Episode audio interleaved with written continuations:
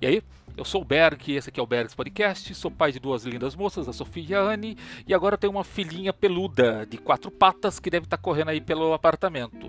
Deve estar tá no quarto das meninas enchendo a paciência delas, é a Teodora. Uma hora eu mostro ela aqui para vocês. Ela é muito fofa, ela realmente dá um ânimo aqui para nossa casa enquanto o Baby Berg não, não, não chega até nós, né? Uh, eu passei a manhã inteira hoje estudando sobre autenticidade. Né, eu estava pensando esses dias como que nós queremos criar nossos filhos, como nós dizemos que queremos criar nossos filhos.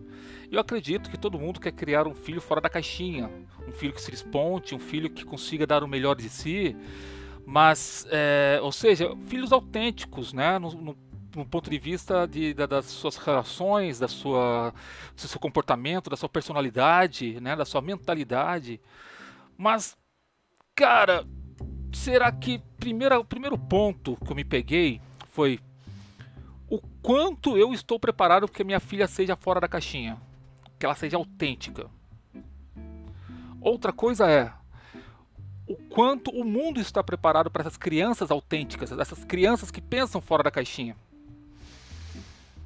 Bem, é um adulto fora da caixinha é um troço já complicado. A criança também não é diferente. Você fala, ah, que é isso, Berg? É normal, uma criança. Não, não é. Começa pela escola. Um sistema de ensino que, porra, a, a criança tem que decorar uma pancada de coisa. Não interessa se ela sabe ou se ela tem um talentos específicos. Não. Ela tem que aprender exatamente aquilo do jeito que o governo mandou, porque ela vai fazer uma prova em cima daquilo ali. E a prova é o que vai atestar se ela sabe ou não. Gente, já é mais do que fato. Ah, eu tenho estudado, né, é, visto vários pedagogos falando que isso não existe, não funciona assim. Esse, esse, essa educação tradicional não funciona. Então os nossos filhos já começa a a escola construtivista é o caramba. Chega no final das contas tem que fazer prova também. Poxa, é, eles não conseguem explorar o que cada criança tem de específico e tem de melhor. Não conseguem explorar que uma criança que às vezes não vai muito bem em português, mas arrebenta na matemática, ela não tem que estudar mais português, ela tem que ficar cada vez melhor na matemática. E falar, pô, Berg, então você faz diferente. Não, faço igualzinho. É uma meleca, é uma meleca. Quantas vezes eu brequei os pensamentos, as, os pensamentos fora da caixinha das minhas filhas, porque, ah, mas filha, você pintar a unha dessa cor não vai ficar legal porque você é coroinha da igreja. Ah, filha, você pintar o cabelo, poxa, não vai pegar bem, sabe? É? Se tiver lá na igreja, lá, ou se tiver na escola, vão brincar, vão zoar você. Meu, que zoem, que não gostem. Não é? Acontece que nós pais acabamos nós mesmos bloqueando os pensamentos que nossas crianças têm fora da caixinha. Nós bloqueamos, nós fazemos isso com eles. Eu espero não estar falando besteira aqui. Eu acredito que não. Pelo menos é a experiência que eu tenho. Agora, depois de velho, por exemplo, eu sempre gostei, né? de pintar unha. Achava um barato pintar unha. Achava, vi uns roqueiros, cara, que falavam, porra, que bacana. Ah, não vou. Porque. Ah, cara, o que, que tem de mais você pintar um homem pintar unha? No tempo lá do Egito Antigo, os homens pintavam. Na verdade, pelo que eu entendi, algumas coisas que eu li até agora, quem pintava eram os homens. E aí? Eu não tô nem falando de machismo aqui, hein? Isso para mim nem conta, porque eu acho isso uma coisa tão ridícula que para mim eu descarto esse tipo de pensamento. Uh, por exemplo, minha cor favorita é rosa. Eu tenho muita coisa, muito pouca coisa, roupa rosa, mas adoro rosa. Se alguém me der camisas aí rosa, camisetas rosa, ó, uso com o maior prazer, porque eu adoro rosa, rosa e roxo. Putz, adoro. Minhas filhas, uma queria raspar a cabeça. Eu fiquei, não, filha, que é isso? A mãe também. A menor queria pintar o cabelo. Ah, não, pode ser que. Ah, gente, depois a gente quer essas coisas pequenas que são tão triviais, são tão externas, a gente breca tanto. E quanto mais as coisas internas. Porque eu tô falando aqui de uma coisa, uma aparência física. Ah, pintou o cabelo, ah, ficou ruim com essa. Ah, né, pegou, não ficou legal e ficou triste. Com essa... Meu, vai lá e pinta o cabelo de preto acabou. Fácil de, de mudar. E coisas internas, sentimentos, desejos, ansiedades. Como lidar com sonhos, coisas que elas sonham fora da caixinha. Falar, ah, não, filha, não pensa assim que o papai não tem dinheiro. Acho que não vai dar. Vamos pensar mais para baixo? Ah, o cacete que pensava mais pra Putz, foi mal. É o caramba, pensar mais para baixo. Não tem que pensar mais para baixo, pensa mais para cima. Mira pro alto. Eu fui criado para viver dentro de uma caixinha para me moldar, para ficar igual a todo mundo, tentar ser aceito, tentar ser absorvido pela sociedade, tentar ganhar meu ordenado. 42 anos sou rapaz da informática. Pois é, graduação, pós-graduação, sou rapaz da informática. Sabe aquele rapaz que deu pau no seu computador? É ele que sai correndo lá para tentar arrumar, tentar te ajudar? Então, eu sou um desses. Gosto do que eu faço. é, é, muito gostoso porque você lida com gente de todo tipo e é interessantíssimo. Adoro lidar com gente. Mas, cara, eu me coloquei nessa posição. Aonde eu estou colocando as minhas filhas? Aonde você está colocando seu filho? Em que posição você está colocando seu filho?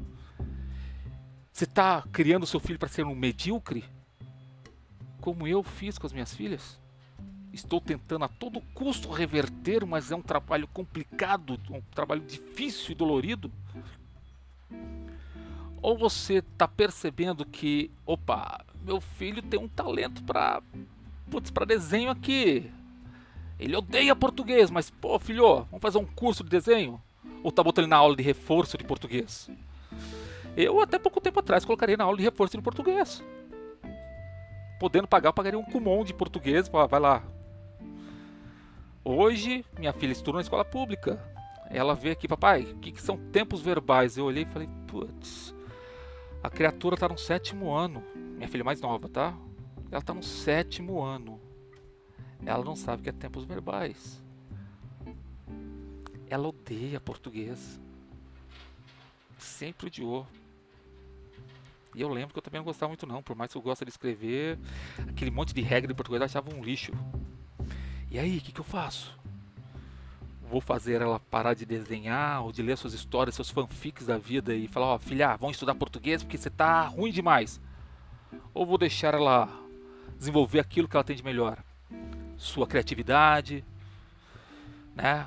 expor para fora suas ideias, que eu sei que às vezes ela, elas, a gente ficou tanto tempo dentro da caixinha que expor uma coisa diferente se torna até um tabu para elas mesmo, porque poxa, é, eu fui criado assim, meu pai foi é, quer que a gente faça assim e agora meu pai está fazendo assim, mas não encaixa. É difícil de entender como que vai encaixar se sempre foi visto de uma maneira diferente. Nossa, eu estudei hoje de manhã sobre autenticidade, né? O que, que é um objeto autêntico? Como é que se faz para é, é, é poder autenticar alguma coisa, né? As minu, minúcias, é, as vistorias minuciosas de documentos, objetos, né? Artes, obras de artes. Cara, e aí fui entrar no assunto sobre ser autêntico, comecei a pensar, falei, poxa vida, quantos jovens eu vi que tentam ser autênticos e são podados pelos pais, podados pela escola. Não estou falando que tem que ser revolucionário, não estou falando que não tem que obedecer a hierarquia dentro da escola, por exemplo. Infelizmente hoje é aquela coisa do professor mestre, só ele que sabe, ele que manda e você está aqui. Ok, mas dá para você fazer um, sabe, fazer um balanço das duas coisas e tentar chegar no meio termo, sem ir para cima do professor e sem se, de, se rebaixar tem como. Tem como. Mas é isso que a gente faz, é isso que nós é, ensinamos para os nossos filhos e filhas. Não é. Ah, não, filho. Faz assim, assim, assado, porque aí vai as pessoas vão te olhar melhor, você vai ser aceito mais fácil. Tá todo mundo usando tênis vermelho, né, filho? Ah, então tá bom, filho, eu compro um tênis vermelho para você. Por que você quer um tênis vermelho? Porque todo mundo tá usando? Não, tá tudo bem, então vamos comprar um também. Você gosta de tênis vermelho? Alguém pergunta isso? Alguém perguntou pro filho se gosta de tênis vermelho? Não. De repente ele gosta de tênis preto, tênis roxo. Eu tô falando de cor aqui, não tem nada a ver com cor, é mais questão de marcas, de modinha, esse tipo de coisa. E aí? De repente ele não gosta nem de tênis. Eu conheci um rapaz que ele odiava usar sapato fechado. Odiava, literalmente. E então ele usava na escola onde eu estudava com ele, ele várias vezes ele, tenta, ele levava uma sandália aquelas franciscano no, na mochila e depois que entrava pela vistoria da inspetor de alunos, ele tirava o sapato, que a gente tinha que usar sapato preto fechado, né, era, era um uniforme formal, ele tirava o sapato e botava a sandália. Até a hora que o inspetor enchia o saco, eu via ele de sandália e ele tinha que trocar de novo. E aí? De repente teu filho não gosta de sapato ou de tênis, gosta de sandália. E aí você vai forçar ele a usar um tênis porque a sociedade não acha legal uma criança, um adolescente que usa sandália. Cara, é lógico, tem lugares que você tem que você tem que ter um né? Você tem que relevar a questão do, do, do, do, do contexto. Por exemplo, você vai numa igreja onde todo mundo usa terno e gravata, é ser complicado ser de bermuda e camiseta, né? Até mesmo numa missa, né? Por questão de decoro, você não vai lá de, de chinelo. Eu vejo assim, não estou falando que, você, que as pessoas têm que fazer dessa forma. Eu acho que por decoro você não vai de, de, de, de chinelo. Mas não vou criticar um jovem que vai também. Né? Vou criticar. Uh, como que eu vou falar de autenticidade? Se eu acho que nós ainda estamos caminhando para ter crianças autênticas. E alguns que perceberam como eu que ser autêntico é importante até para a formação individual. Cara, bem, eu vou começar a delongar demais, falar pra caramba, porque é um assunto que me interessa, um assunto que me dói, é um assunto que aperta o meu calo, né? Espero ter ajudado em alguma coisa, espero que tenha feito sentido para alguém que esteja assistindo. E agradeço muito a quem assistiu. E todo caso, criem seus filhos para pensarem fora da caixinha Criem seus filhos para serem autênticos, pessoas verdadeiras, pessoas que expressem seus ideais, suas, seus pensamentos e suas emoções. E eles serão bem mais felizes assim. E aqueles que, como eu, foi criado numa caixinha e sem querer criou os filhos na caixinha também, tirem. Quebrem essa caixinha, quebrem esse molde. Não é para fazer baderna, não é para fazer anarquia, mas deem liberdade. Acompanhem, sejam em paz, estejam do lado deles, apoiando e aconselhando a todo e qualquer momento e instante. De novo, termino por aqui. Um beijão grandão, um abração fortão para vocês. Tchau, tchau.